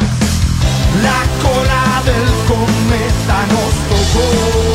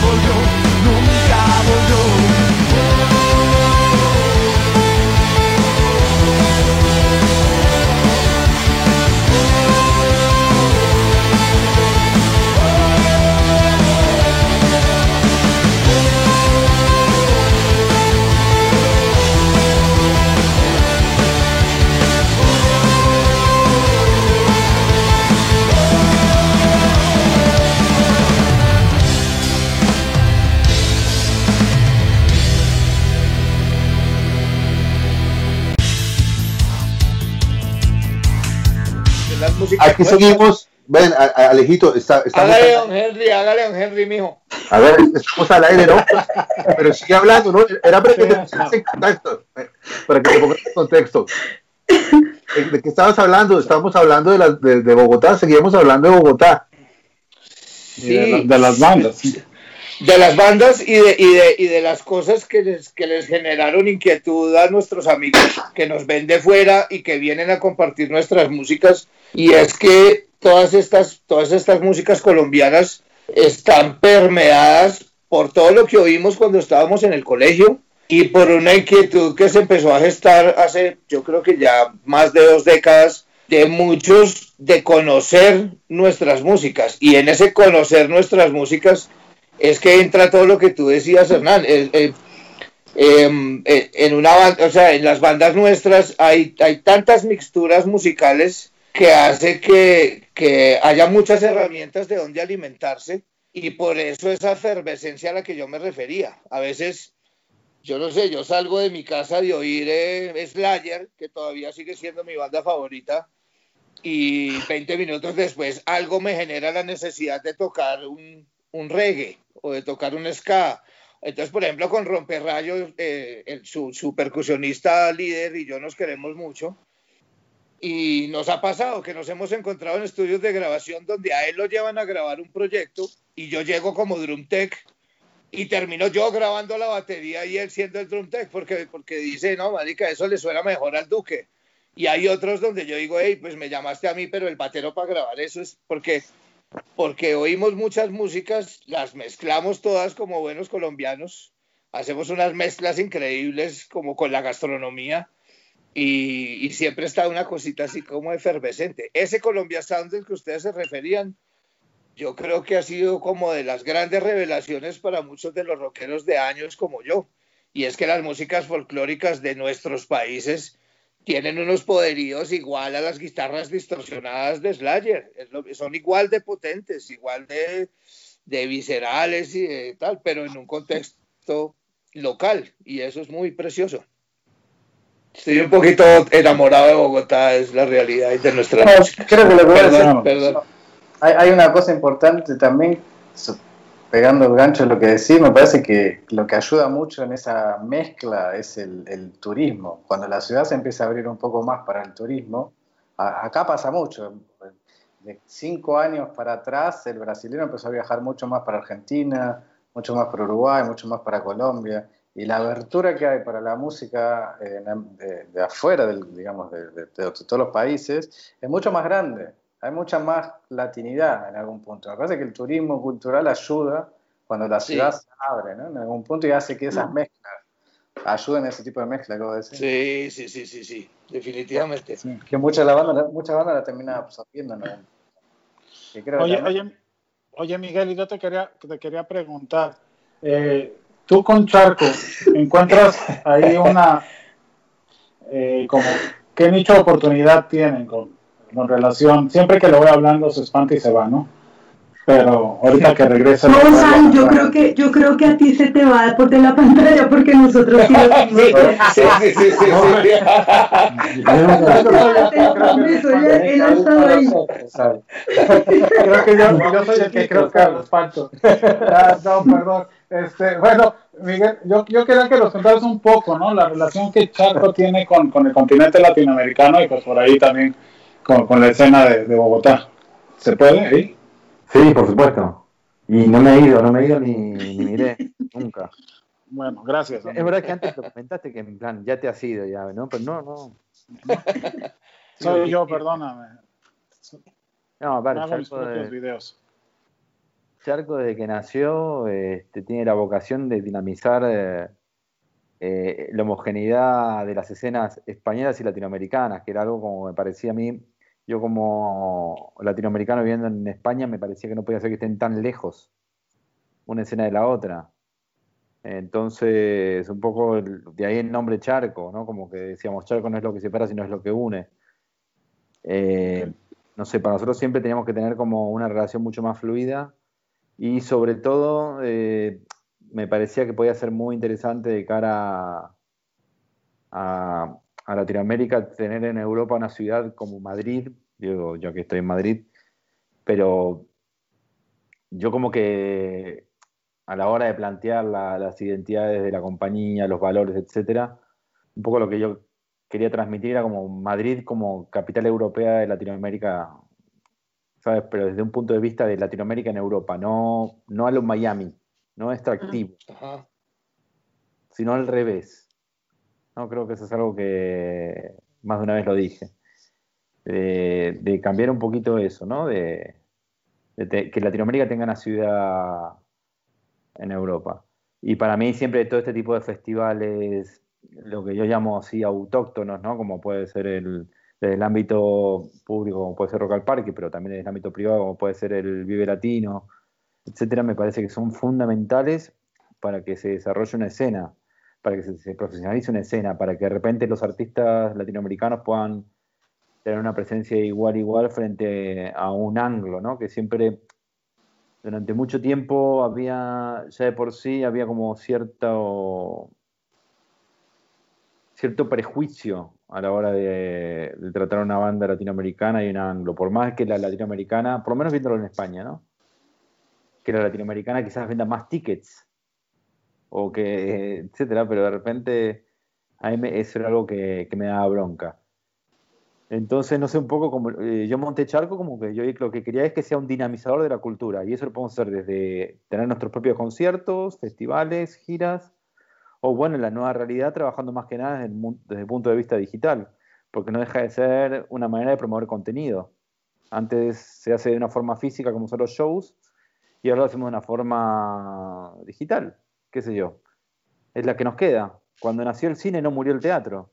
Así es. que hacer que, que esto sea algo espectacular para dar a conocer el contenido de una forma muchísimo más rápido que antes. Y eso, Salve. Pues. Charco, Charco ha sido tan perseverante en su ejercicio que yo me acuerdo que la primera vez que yo conocí a Miguel, yo creo que él no se acuerda. Yo creo que era el año 2015 y yo tenía una empresa que se llamaba Altoparlante Nuevas Músicas Colombianas, Sí. con un catálogo, con pornomotora, escampida, curupira, todo ese combo que estaba arrancando y para uno en ese momento ya sentarse con Charco, no sé si fue en Finpro, en Buenos Aires, después tú viniste acá, ta, ta, ta, pero era como esa, ese tipo de, mm, de interlocutor con el cual uno decía, bueno, como bien dices tú, o sea, no tengo que llevar- ir a venderle a J Balvin, pero porque sé que va a entender este catálogo de artistas que yo le estoy... La 33 teníamos en esa época, en, esa, en nuestra empresa altoparlante. Y ya son cuántos, sí, no me equivoco, yo creo que eran de 2015, 2016. 2015, sí, puede ser. fácilmente. Nosotros Claro, estamos de, ya. 2000 de 2012. Empezamos de a poquito. Claro que sí, Charco siempre ha sido como uno de esos hilos que, que son amplios en su concepto de, de qué, qué qué funciona y qué no funciona, ¿sabes? Sí, sí, sí, y dar un poco lugar a, a no lo a no lo que las multis quieren, ¿no? Que es lo que pasa un poco, que pasaba antes y sigue pasando ahora. Por más que nos quieran vender que con internet se democratizó los contenidos tal cual, y fue un ratito eso. Pero Claro. luego no, bueno, ahora, ahora están surgiendo escenas bastante interesantes. Yo creo que en Latinoamérica están surgiendo cosas bastante interesantes de una forma más o menos orgánica. Pero bueno, Dicen que el, el, la- la- el, el IFPI hizo, dice que el, en 2019 creció mucho más lo independiente que las majors. El- sí, sí, el reporte de la IFPI. Ajá. Y que calculo que en, este- en la pandemia, que el- en el año que, el año que viene, cuando hagan el reporte de 2020, va a ser más todavía, porque Claro. este fue el año más independiente del mundo. Sí. Totalmente independiente. sí, las mayores solamente recogieron regalías. Cling, cling, cling, cling. Eh, sí. Joder. Lo que pasa es que los independientes son 70 mil millones y las majors son 4. De Exacto. 3, no sé, ya, no sé, o una. Una algo- tres. Algo que creo que por El lo menos, demonio. eh, eh, muchos grupos que yo conozco se preguntan, Miguel, eh, de repente, ¿por qué España es como un misterio para los latinos? Como que llegar allá de repente es tan confuso, cuesta tanto trabajo. Tú que trabajas allá, ¿qué les dirías a los latinos como, Y por como empezar por el tips para billete, llegar? el billete de avión, eso es lo que... No, pero. Que viajen en barco, que viajen en barco. No. pero digo, nosotros llevamos nueve años viajando a Alemania y a, y a- y a España llevamos dos años, los dos últimos años, porque siempre es- lo que dice Sal es cierto, o sea, eh, nos- no, no entendíamos muy bien que cómo, cómo funcionaba esa, esa vuelta y, y llevamos ahora solo dos años y nueve años yendo a Alemania.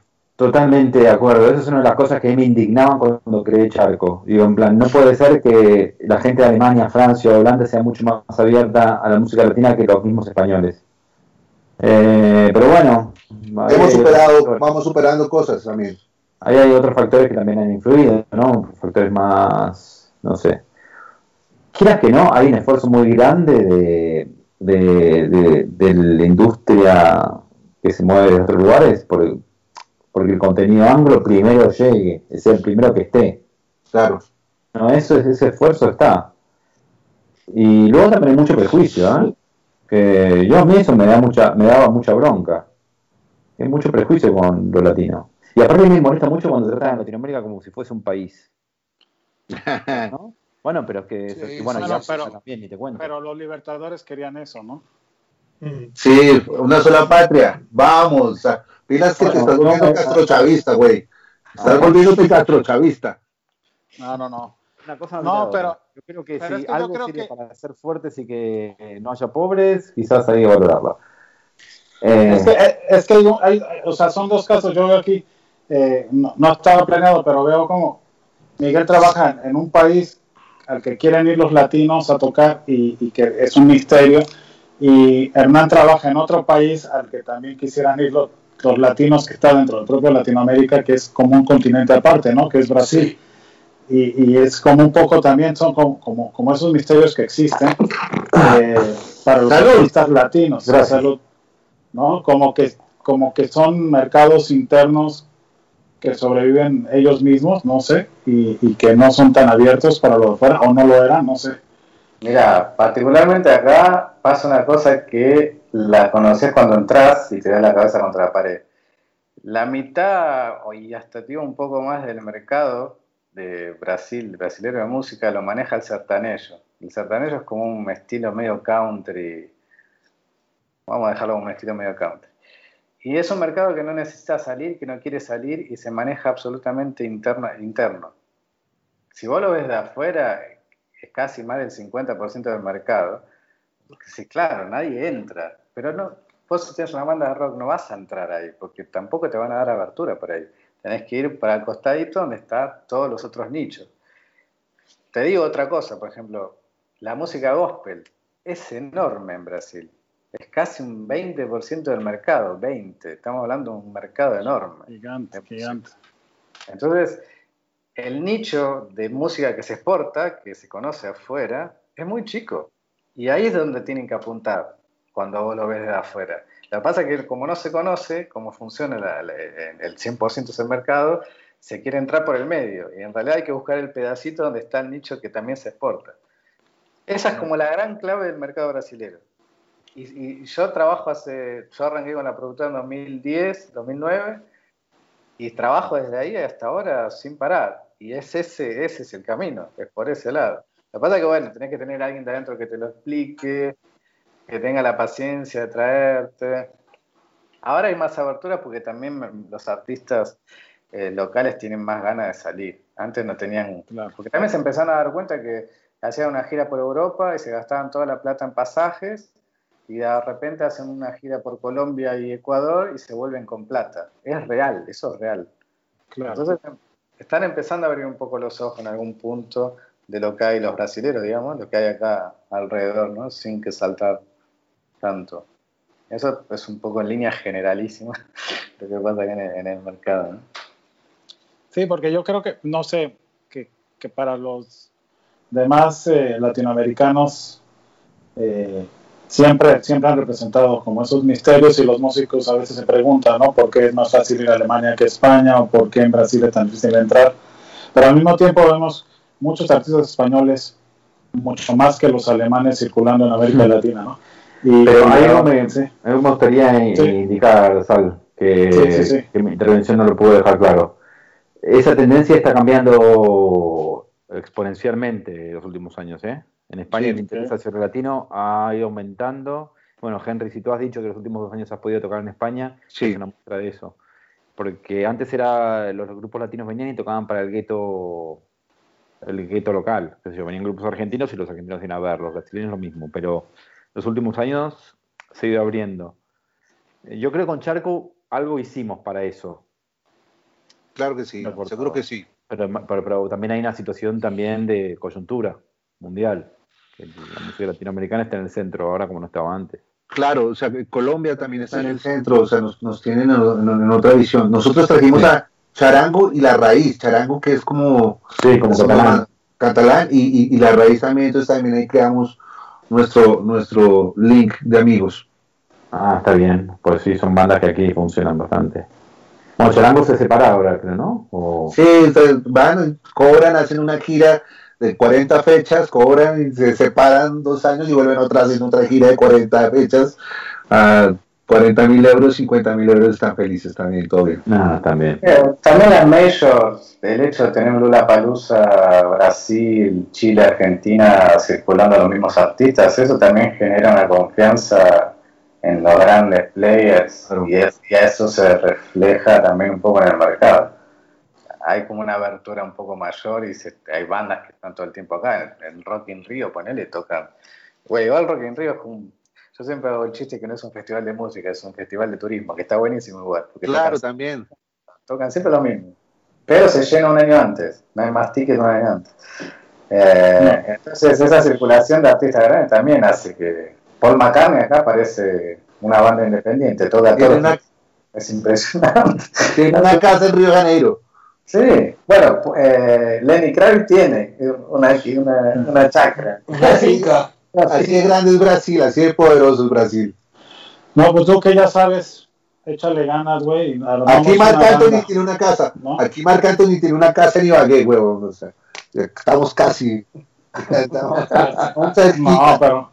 Oye, ¿por qué no? Este, pues estamos acercándonos a- al, al- como hacia el final del programa y, y tenemos que poner más música, güey, ¿no? Oye, sí, eh, otro recomendado de este compilado es Morfonia. ¿Conocen Morfonia? ¿Han escuchado a Morfonia?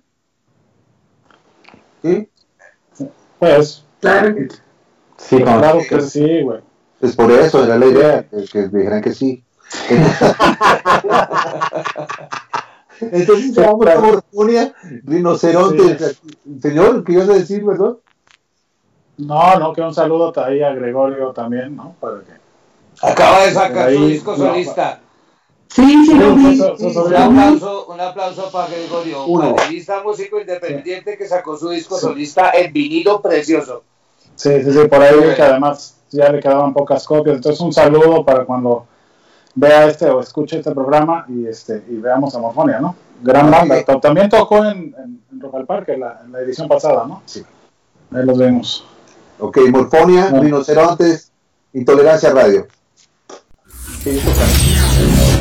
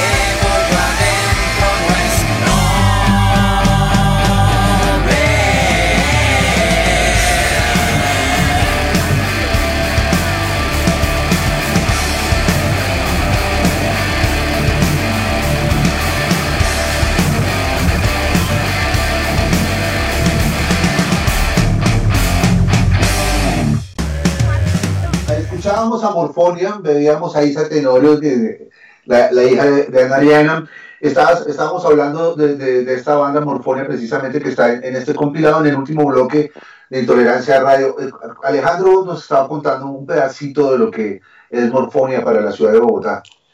En sus inicios todos, todos teníamos como una versión de lo que queríamos hacer muy, muy, muy concentrado en lo que nos había alimentado y Morfonia salió a romper con un montón de esquemas porque, porque había, su baterista es, es una, una maravillosa persona para empezar, un baterista súper ordenado, coherente, un músico muy talentoso, un guitarrista con, con, con una pinta muy, muy llamativa porque unas facciones muy indígenas nuestras, con el pelo hasta la cintura, gran guitarro como un guitarrista muy pesado de metal, como un Dave Navarro, una cosa así, y salían con un gigantón mono con el pelo hasta la cintura, yacero, tocando saxofón, y hacía, Salito, eh, armónicamente eh, era una cosa Disonancia. disonante, disonante que, a todos, que a todos nosotros nos voló la cabeza y todos pensábamos que hacíamos música muy ruda y muy pesada y muy tal,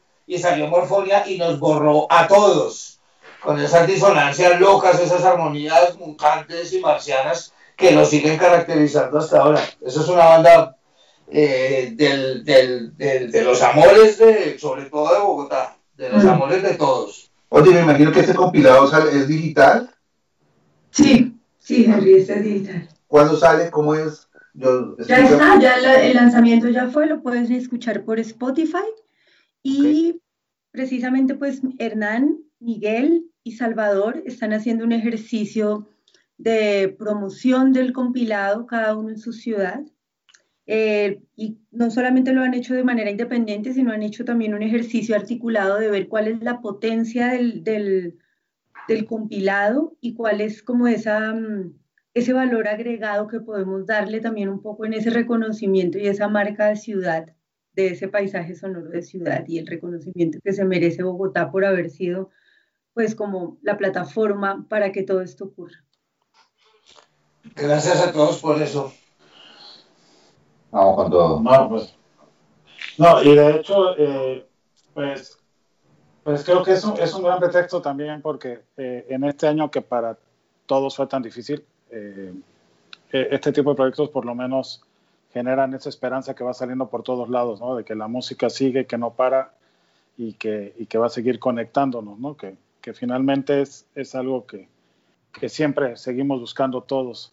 Miren, eh, eh, el señor Duque viajó de no sé a dónde a no sé dónde y aquí está con todas las ganas y eso es porque pues la música. También hay, hay una parte que, que yo quería tocar que es todo el esfuerzo Duque que han hecho también por el lado de los staff, ¿no?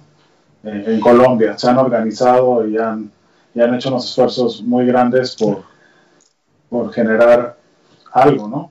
Yo por ahí he Eh. visto en internet Sí, es muy, de hecho fue, fue como una cosa muy chiflada que a veces cuando nos sentamos a conversar eh, nos parece mentira que, que, que, ese momento en el que nos organizamos sea ya hace tantos años. Y básicamente éramos un montón de amigos entre músicos y, y futuros técnicos, porque en esa época no existía. No, de hecho, nadie sabía, pues, nadie entendía qué significaba ser roadie ni cosas de esas. ¿no? Éramos un montón de amigos, muchos empezaron cargando cables en empresas de audio y muchos éramos músicos, digamos ya, por decirlo de alguna manera, como establecidos ya de los clásicos. Y nos empezamos a mixturar por, como por la pasión que sentíamos por, por la música y por la, y por la emoción que nos, que nos, como que nos llenaba de pensar que había un futuro para todos, con la, con la, con, cuando empezó a venir todo el rock en español, obviamente eh, Argentina, México, Chile, eh, con muchísima fuerza, eh, un par brasileras, pues todos empezábamos a ver cómo funcionaba la trasescena y cómo funcionaba esa parte estratégica a nivel técnico de las bandas. Y nos empezamos muchos a enamorar de eso y llegó un punto donde, donde simplemente se creó la necesidad de organizarnos para poder tener un futuro y lo dije hace un rato como teniendo que ver con los festivales al parque. Cuando todo esto empezó a suceder, nos tocó organizarnos porque la velocidad de la demanda eh, y la velocidad de, de, como de la ansiedad de las bandas por venir a tocar acá eh, nos exigió profesionalizarnos muy rápido. Y, y hoy en día somos muchos, es una familia grandotota. De hecho, yo hago parte de un colectivo que que, fue como pionero en esa organización que se llama Rodi Colombia.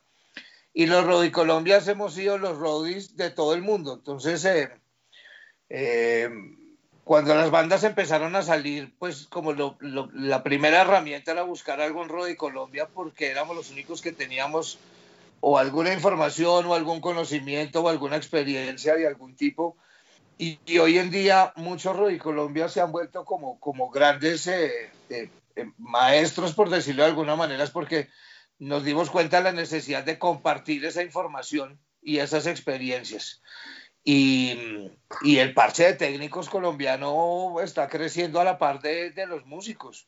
Ya hay muchos técnicos colombianos trabajando en muchos países. De hecho, eh, en Latinoamérica, casi todo Estados Unidos un montón, y hay muchos que están en Europa también. Y eso hace 15 años pues era impensable era impensable. Eh, en esa época, por ejemplo, que yo giraba con los aterciopelados, me empecé a interesar mucho por esa parte de atrás y llegó un punto donde yo ya no quería salir con los aterciopelados, sino siempre iba a tomar cerveza era con los técnicos.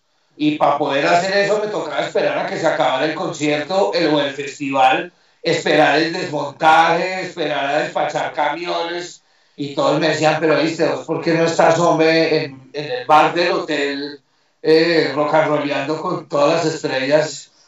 Y yo en ese instante no lo entendía, pero es porque, porque yo tenía una necesidad como de redondear mi mundo musical y la música para mí finalmente es todo. Y cuando me di cuenta que podía ser técnico y seguir siendo baterista y viceversa, yo dije, no, marica, muy huevón, yo si no aprendo de este mundo y me devoré ese mundo y hasta el sol de hoy eh, disfruto igual salir de gira sentado en la batería o detrás del baterista o como stage manager o como roadie de, de, carga cables o ya, ya no, ya no, como que es como que tener el privilegio de siempre estar viviendo en este mundo maravilloso que, que vivimos nosotros, ya para mí se volvió todo yo salgo igual corriendo para una, para una, reunirme con ustedes, pues porque eh, los agradezco y los aprecio y los, y los quiero profundamente. Y eso mismo hago con un Rodi y eso mismo hago con una banda y con una gira. Ya es, ya es, ya para nosotros es como lo mismo. Claro. Vivir la música. Pues bueno, este, Miguel, ya estamos llegando a, al final del programa y, y pues siempre quedan, quedan como, cosas ahí este, pues que, que se pueden hablar, ¿no? También cuando pasan las tres y media de la mañana o cuatro en España, se puede hablar más. o- ¿Vas a dormir vas a dormir? ¿Vas- a dormir? No, la verdad es que un hambre terrible. Estamos en vivo, estamos en vivo. Sí, sí, estamos en vivo. Hola. Me me fui como cuando uno se iba llamando Rex de la bomba de humo. El ghosting, el ghosting. Se llama el ghosting. No, ya no despedirse. Sí, no, no, pues ya llegamos como a la despedida. Este, este, pero nos estaba contando Miguel que ahorita se va a ir a, a comer algo. ¿O qué- ¿O qué haces a las 5 de la mañana en Madrid para comer? Eh, no, no, aquí en casa me voy a hacer un desayuno rico. Claro. ¿Y te sigues ya a trabajar o vas a dormir? A dormir, por favor. Sí, eh, en la próxima media hora es, funda- es determinante. Ah, Vas a dormir. Claro. Claro. No, yo lo, lo mismo es que mm, yo creo que me va a compensar más pegarle duro ahora hasta las 10 de la mañana y luego dormir. Ok, vale. Ah, dale. Cuando todo el mundo me empieza a llamar por teléfono y escribir, desaparecer. Ok. Bomba de humo. Ahora, mandar todos los mails fuertes ahora, las bombas, Claro. y luego Sí. O haces como Salomé y te vas. ¿Y te vas? Sí, la, la Armando Records. sí, así como, como que nadie se dio cuenta, ¿no? No, no, no, es que yo, yo también vivo por aquí en la montaña, yo vivo súper arriba en la calera y no sé qué pasó, pero se fue la señal de internet, me tocó con mis, volver con mis datos. O sea, me tienes que voltear la Sí. cámara. Ah, la, la tengo para el otro lado, miércoles, Sí. a ver, espera, Estamos mirando ahí El- una pantalla azul. en el ordenador. Eso. Ah, ya, ya veo, espera, espérate. Bueno, ya para despedirme. Ya, ya la vi. Pues, La verdad que hace rato que no, estu- no, no utilizaba Skype. ¿ah? Sí, sí. Y ahora Sí, ahora sí. somos Meet y Zoom. Sí, así estamos todos. Ah, bueno, bueno. Este, pues, muchas gracias por, por acompañarnos, la verdad. Este, pues, pues Miguel, sí, sí. ¿cuándo nos volvemos a ver? ¿Qué hacemos? Ya, ya. El martes que viene, ¿no? El, el- o el lunes, para vosotros. Sí, sí. Por ahí te, te- te pediría como, eh, si puedes, en- en- en, eh, nos pases como el contacto para que durante la semana, si alguien quiere saber más de charcos, si quiere Sí. saber bien qué hacen, pues puedan contactarlos o puedan eh, conocer más de más es en Instagram, es el charco.música. Eso, eso. Ahí luego podría pasar mail, web, etcétera. Pero Charco.música es un canal que está completamente activo y ven ahí lo que estamos haciendo en estos momentos. Pues bueno, te vuelvo a agradecer y, este, y pues vámonos pronto, amigo. Eh, eh, Bueno, bueno, bueno. Intentemos hacer una, una sesión de, de intolerancia que te quede un horario más cómodo. Uno, nosotros al mediodía. Pues este horario tampoco es tan incómodo, ¿eh? Bueno, si te gusta, entonces No, no, no. te mandaremos, te mandaremos café colombiano. Seguro. a las 5 de la mañana. O mezcal. O mezcal también puede ser. Sí, sí, sí. sí. Un viernes, un viernes, un viernes es otra cosa. Vale. Ok, hagamos un especial en viernes. Oye, este, Hernán, muchas gracias, amigo. Gracias a ustedes. Un placer. Todos. Gracias a Salomé, a todos. Ah, lo mismo, Hernán, un gran gusto charlar con ustedes. Gracias, Miguel. ¿Tú qué? Salomé, un Que sí, abrazo sí, un grande. abrazo. Muy emocionante haber recibido y conversar con ustedes. Muchas gracias por la invitación. Nos da mucho gusto que además nos saludemos así, después de meses saludables todos. Y pues, pues, que la música no, no nos, no, no- no nos deje, ¿no? Que, que sigamos con la música. Gracias a todos y Henry, nos despedimos con una canción bien chida, ¿no? Sí, Sí, del, del Bogotá suena. del Bogotá suena también. Entonces escuchamos a Hayway Station. HRCR. Muy bien. Para terminar la noche así como que pasamos casi por todos los géneros. Faltan más, ¿no? Pondremos más en las semanas. Estaremos poniendo más en las semanas siguientes para que la- pues, todo el mundo conozca y, y escuche toda la música que está haciendo Bogotá. Ok, aquí está. Suerte muchachos, Dios Muchas gracias a todos. Gracias. tapabocas. Gracias a, a Frecuencia Índigo, gracias a Cultura Colectiva, a Señal BL por apoyarnos con este proyecto. La gente acérquese y escúchalo a través de esas plataformas. Chao, chao. Aquí. Highway Extinction. Buenas noches. Suerte, chao. Buenas noches. Chao, chao, chao. Un abrazo a todos.